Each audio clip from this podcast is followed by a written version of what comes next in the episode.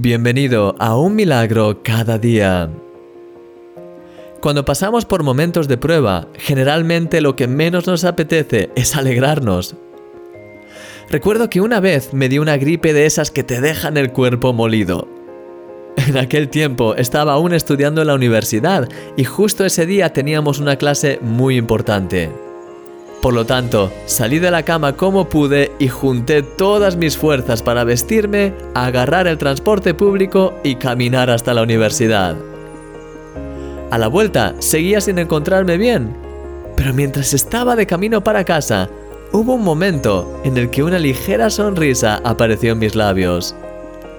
No sé explicártelo demasiado bien, solo puedo decir que, en medio de mi malestar, empecé a sentirme agradecido al Señor es como si hubiese tenido la convicción en ese preciso momento de que el Señor estaba conmigo en medio de mi debilidad física, justo a mi lado, y eso me llevó a sentirme protegido. Solo pude sonreír y decirle, gracias Señor. Mi corazón empezó a llenarse de gozo y paz mientras seguía dándole gracias. Fue una experiencia extraordinaria, realmente. Esa sencilla oración me llenó de alegría y cambió un día que parecía que iba a ser horrible en un día muy especial, a pesar de tener aún los síntomas de la gripe en mí. Querido amigo, la Biblia dice, hermanos míos, tened por sumo gozo cuando os halléis en diversas pruebas. Santiago capítulo 1, versículo 2.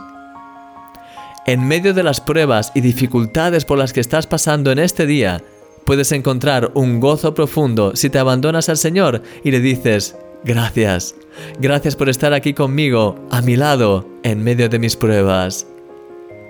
Sí, querido amigo, las dificultades quieren ponerte a prueba, pero tu gozo pone a prueba tus pruebas. Cuando las miras con los ojos de la fe, te das cuenta de que no son tan grandes como parecían. ¿Le has dado hoy gracias al Señor? Eres un milagro. Y yo soy tu amigo, Christian Misch.